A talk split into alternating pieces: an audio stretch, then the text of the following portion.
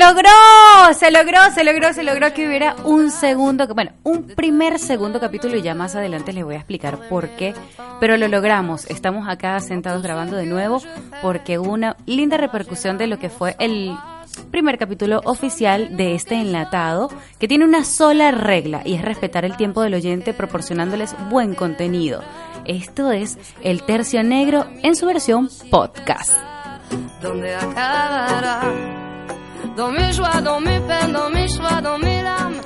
este capítulo se llama De los procrastinadores profesionales, los miedos y el resto de los parásitos emocionales. Un poco largo, ¿sí? Está bien, no importa, porque así vamos a desechar todo ese montón de parásitos emocionales fastidiosos, esos monstruos horrorosos que se llaman miedos miedos, temores que nos obligan a procrastinar. Este término tan raro, tan extraño, ¿de dónde lo sacaron? O sea, ¿quién inventó esto? Yo les voy a decir una cosa. Es algo que hacemos constantemente. Es una actitud terrible. Es, pero una de las cosas más feas que nos pueden suceder en nuestra vida es procrastinar. Mucha gente no conoce el término, muchas sí, muchas ya se lo han dicho los terapeutas, muchos, sabes, el psiquiatra, el psicólogo te ha dicho, mira, estás procrastinando, de repente tu pareja, no sé qué. Pero aclaremos, ¿qué es procrastinar? Procrastinar significa posponer o aplazar tareas, deberes y responsabilidades por otras actividades que supuestamente nos resultan más gratificantes, pero que en realidad son irrelevantes. ¿Saben cómo se traduce esto, señores? Procrastinar es la mejor forma que uno tiene para evadir, evadir cualquier cosa, utilizando una actividad X, como lo podría ser eh, dormir, como nos podríamos refugiar viendo las redes sociales, como nos podríamos refugiar en el celular, en los videojuegos, en irnos de compra, en comprar, en tomar, en reunirnos con la familia, lo que sea, cualquier cosa. Se llama refugio, se llama excusa y es esa cosa que nosotros utilizamos para separarnos de lo que en realidad tenemos, debemos o incluso queremos hacer, de nuestro verdadero motivo. Por eso se dice que la procrastinación llega a asociarse con un trastorno del comportamiento en muchas oportunidades, en el cual usted, o sea, el sujeto en cuestión o yo, la sujeta en cuestión, eh, relaciona en nuestra mente aquello que debe hacerse con se, relaciona con el cambio, con el dolor, con la incomodidad, con el estrés. Por ejemplo, y esto es súper importante que le sigamos el hilo porque aquí radica todo. Si yo tengo mucho tiempo diciendo voy a hacer ejercicio, me voy a poner divina para este verano. Este verano sí la rompo con unos hilos dentales divinos. Siempre entre eso, esa meta y la realidad de accionar, se me atraviesa una excusa para procrastinar. Esto es como por decir algo que nos aplica a cualquiera. Adelgazar, estar en buena forma, es algo que siempre nos proponemos y vamos dejando de lado, de lado, de lado. Pero ¿qué pasa cuando es algo sinceramente importante y algo que te llena, algo que tú dices, de esto depende mi futuro, como esos sueños, esa meta, esas ganas de emprender, esas ganas de empezar algo realmente que te puede cambiar la vida para mejor y quizás Incluso hasta sean cosas por las que te vienes preparando desde hace mucho tiempo. Quizás sean cosas que incluyen tu proceso creativo y resulta que te has venido convirtiendo poquito a poco en un procrastinador oficial, es decir, en un dejador, en un abandonador, en una persona que se refugia en cualquier otra actividad por temor a emprender el verdadero sueño que tienes ahí adentro. Che, Mona, ¿Pero qué cuernos es esto? Santa Teresita.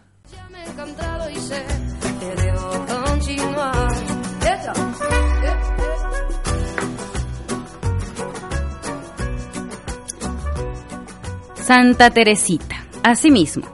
Resumiendo mucho, yo creo que la gente procrastina, digamos la gente no, yo procrastino, porque la verdad es que ustedes saben que este, este espacio del tercio negro se hizo algo bien íntimo entre nosotros y no hay mejor manera que siendo sinceros y hablando de lo que nos pasa día a día.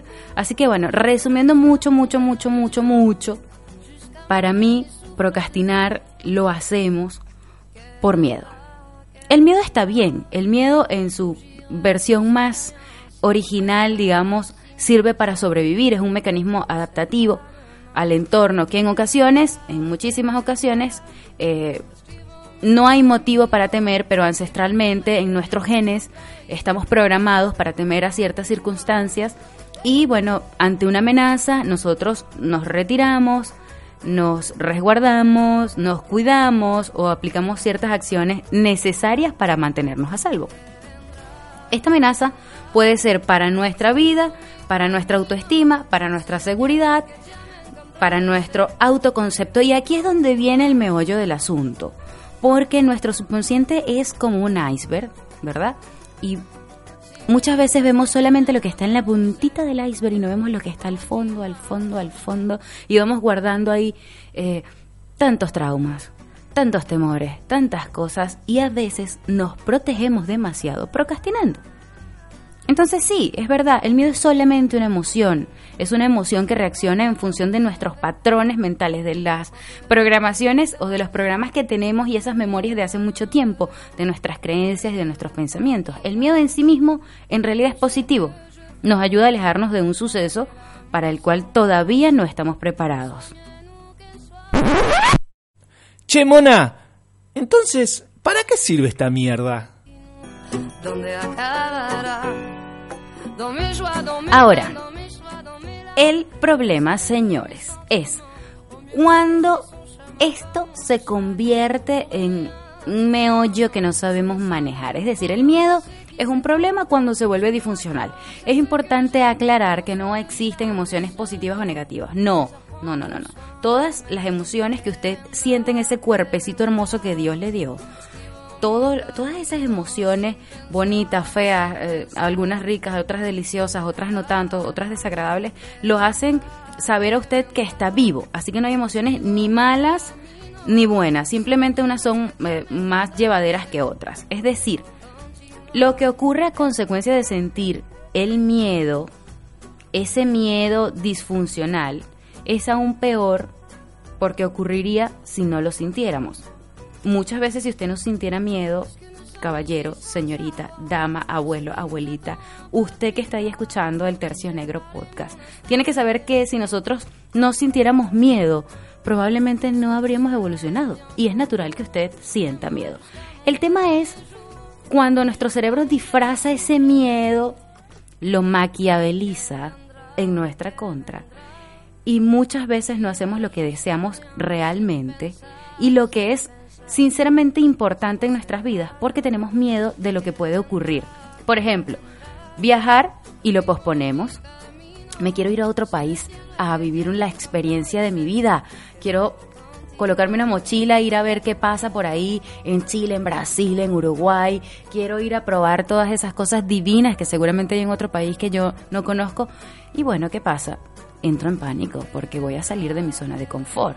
Iniciar un nuevo negocio. Ay, Dios mío, esto como paraliza. Esto te hace que te tiemblen hasta los tuétanos, porque se trata de platica, comenzar una relación sentimental. ¿Cuántas veces no te gusta una persona y tú estás como que sí le digo, como que no le digo, como que cómo le llego, cómo le hago y otra vez procrastino? No, mejor le escribo después que termine la película o después que salga de clase o la invito a tomar ese trago, mejor el fin de semana o después que cobre el sueldo y usted va procrastinando en la vida, procrastinando una y otra vez sin darse cuenta que la vida se le va, se le está pasando frente a los ojos y usted está perdiendo el tiempo. Para, para, Mona. ¿Cómo se gestiona el miedo? Ajá, ya sé que es procrastinar y ya sé que tengo miedos, algunos irracionales y absurdos, dentro de estos cuerpecitos divinos. ¿Qué hago? ¿Cómo se come esto? ¿Qué hago con ese sentimiento que me paraliza en tantos casos, que me detiene, que no me deja avanzar, que me limita? bueno, esto es más un traste emocional, un estorbo sentimental que algo que me está ayudando, porque sí, hay miedos que son naturales, está bien, yo estoy en un lugar oscuro, fuera de mi casa y digo, no, por ahí no debo pasar o debo tener miedo de cruzar una autopista full de autos o debo tener miedo de nadar en un mar revuelto. Usted está bien que tenga, sienta a los motochorros, está bien que usted le sienta miedo y que usted diga, no, esto no es normal, no lo voy a hacer. Pero hay otros de estos que venimos hablando este, que nosotros tenemos que aprender a gestionar. Y lo primero que tenemos que hacer para eso es preguntarnos, realmente, ¿qué me gustaría hacer? ¿Qué me gustaría hacer? O sea, ¿qué me haría vibrar la panza? ¿Qué me haría sentir mariposas en el estómago, vértigo, emoción de hacer? Estar viendo esta película aquí en Netflix, eh, estar, no sé, o viviendo esa circunstancia que tanto hace rato la vengo eh, soñando. Primera pregunta, para gestionar nuestros miedos.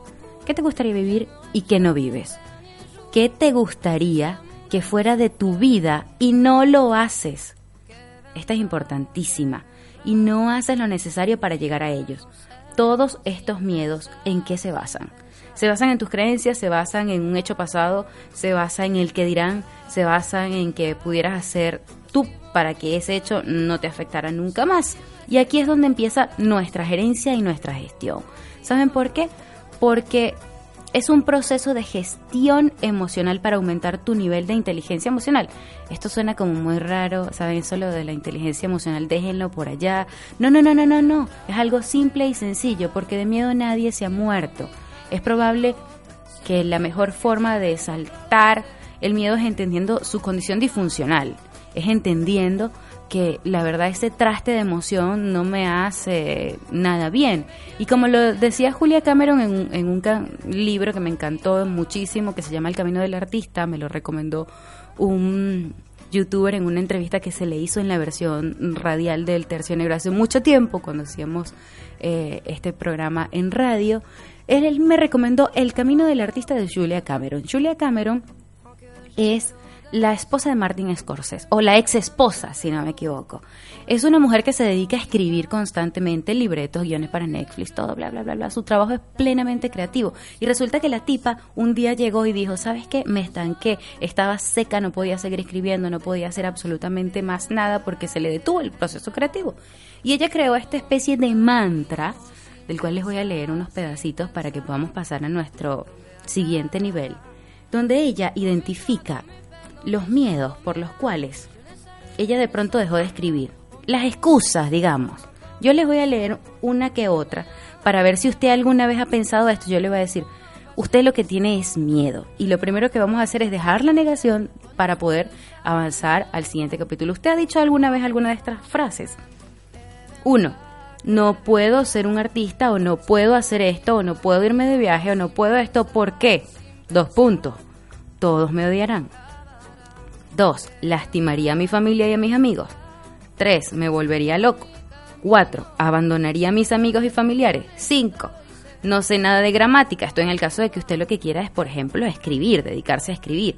6. No tengo buenas ideas. Este es un clásico, Dios mío. Subestimar nuestras propias ideas. Qué, qué mal.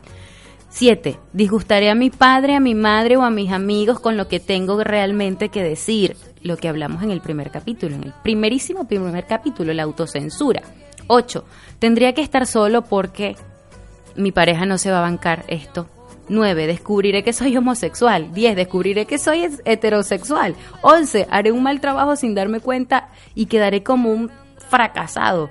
12 me pondré furioso, 13 nunca tendré dinero y pare de contar, pare, pare, pare, pare usted de contar de miles de miles de excusas. Yo les voy a decir una cosa, si usted está repitiéndose a usted mismo alguna de estas frases, ya vamos a buscar una solución. Pero entonces decime, ¿cómo libero a la fiera que tengo adentro? Lo primero que tenemos que hacer para liberar a la fiera que tenemos dentro, porque esa fiera que usted tiene ahí adentro es una persona emprendedora, es una persona exitosa, es una persona llena de ideas. Lo que usted tiene ahí contenido entre pecho y espalda, seguramente es el éxito. Y todo éxito, como bien lo hemos dicho un par de veces, está detrás del miedo. Además, lo primero que le voy a decir, condición número uno para liberar la fiera deja de huir. Cuando tienes miedo a algo es natural que pongas la mil y una excusa para procrastinar, para decir no sé qué, no. Pero plántate. Che, querido, plántate y piensa, ¿hasta cuándo Marimar llora? Porque la vida se me va a acabar. La vida es algo finito, se te va a acabar algún día, así que deja de huir y enfrenta. Sí, tengo miedo, estoy buscando las mil y excusas y mil vueltas para no hacer tal y tal cosa. Así que el segundo paso es dejar de negarlo. Esto, ya. Adiós la negación. Chao. la tercera, que es la más interesante, a mí me pareció una de las más interesantes, ya ustedes después me dirán cuál les gusta más. Dejar de luchar. No veas el miedo como un enemigo, no es un enemigo. No hay un, un, enemigo ahí en el miedo al que derrotar, porque siempre el miedo te va a ganar si lo ves de esa manera. Cuanto más luchas, más grande y poderoso se convierte. Simplemente date cuenta que en el fondo es una lucha contigo mismo. O sea, ese fantasmita está dentro de ti y lo que sucede dentro de ti, tú tienes el poder de controlarlo. Cuarto, hazte amigo de tus miedos. ¿Cómo se come esto, señores? ¿Cómo me puedo hacer amiga de mis miedos? ¿Qué es esto? ¿Qué está diciendo esta mujer? Está loca ahí en el tercio negro. No, no puede ser. Pues les voy a decir que sí, sí puede ser. Permítete sentir el miedo en tu cuerpo. ¿Por qué tienes que permitírtelo? Porque es la manera de observarlo, de identificar. Uno, ¿cómo se manifiesta? ¿En qué parte de tu cuerpo? ¿En la barriga? Puede ser, en las emociones. ¿Cómo reaccionas ante él? ¿Qué es lo que sucede en tu cuerpo cuando sientes miedo? Te duele la barriga, te duele la cabeza, te dan náuseas, te dan mareos, te da urticaria, te pica todo el cuerpo, te estresas. ¿Qué sensación corporal eh, puedes detectar y decir, bueno, cuando me pasa esto es porque estoy cagada de miedo o cagado de miedo? No te vas a morir por ello y vas a ser poquito a poco capaz de enfrentarlo a medida que vayas viendo estas sutilezas. Se trata de normalizarlo como una simple emoción incómoda pero pasajera. Siempre va a pasar. Y como quinta, quinta y genial cierre, hay que afrontarlas como una oportunidad para crecer. La verdad es que todas aquellas cosas que nos detienen en un punto, eh, por lo que sea, cuando logras conquistar lo siguiente, das el primer paso, lo que viene después es la magia y es la maravilla. Así que cambia ya esa perspectiva y mira los miedos como grandes maestros que te desafían a ir un poquito más allá, incluso por encima de ti mismo. Haz lo que te da miedo, ¿sí? Así mismo, haz lo que te da miedo. Eso es lo que dicen los terapeutas y uno dice, no, pero esa gente está loca. ¿Y saben por qué me animé a hacer este capítulo del podcast? este capítulo dedicado exclusivamente a los miedos, porque en el anterior, en el primerísimo primer capítulo, les dije al final que les dejaba un reto y era vencer la autocensura y decirle a esas personas lo que te anima, lo que nunca te habías animado de que se lo dijeras, que pase lo que pase, juegues una especie de verdad o reto contigo mismo y que fuácata se lo dijera. Le pasé el capítulo a un par de amigos y pues resulta ser que respondió alguien, una persona muy querida y me dijo, Marely, seguí tu consejo, y dije a la persona que tenía que decirle unas cosas que tenían guardadas de hace tanto, pero tanto, tanto, tanto. Y hoy me siento livianita como una pluma. O sea, ella soltó, dejó ir, dijo un montón de cosas. Por supuesto, se las dijo Alex. o sea, agarró ese teléfono, esa mujer tuvo un ataque de sinceridad, levantó el teléfono y dijo todo lo que tenía que decir y la verdad es que lo que recibí después fue un agradecimiento y me pareció sorprendente. Dije, yo estoy loca, pero ella está peor por hacerme caso. Pero bueno, esos son el tipo de cosas que suceden en este espacio de intimidad, que es el tercio negro en su versión podcast. Y la invitación es para que volvamos a jugar verdad o reto. Pero en esta oportunidad, el reto va a ser, haz algo que te dé miedo. Algo que no te hayas atrevido a hacer hace un rato. Qué sé yo grabar un videito en el Instagram y publicarlo, escribir un poema, mm, hacer un pequeño viaje, regalarte una tarde para ti mismo. De repente no te vas a ir de mochilero a Perú hoy o mañana, terminando el podcast, pero de repente te puedes regalar una pequeña tarde para ti. ¿Por qué no? Ir al cine solo, lo que sea. Sal de ese cascarón de miedos en donde estás envuelto hace rato y afrontalos. Vive, vive la vida, que esto es lo único que tenemos. Esto, la vida, queridos, la vida. Por eso les dejé también de cortina esta hermosa canción de Sass, la cantante francesa que tiene esa voz maravillosa y hace hip hop soul. Bueno, siempre hablo de ella porque está como muy presente. La canción se llama ¿Qué vendrá? y habla de eso, de cómo va a enfrentar la vida. Pues síguenos a través de las redes sociales. Arroba el tercio negro en Instagram, arroba el tercio negro 1 en Twitter, I love el tercio negro en el fanpage y también nuestra página web donde todos estos contenidos están en su versión escrita www.eltercionegro.com. Mi nombre es Marely Palma y quien me ayuda a grabar este hermoso podcast en la radio, en una de las radios más lindas de la ciudad de la furia del sol, el señor Alejandro, mejor conocido por ahí como Chila, que hace que esto suene bonito, maravilloso y que sus oídos lo puedan disfrutar.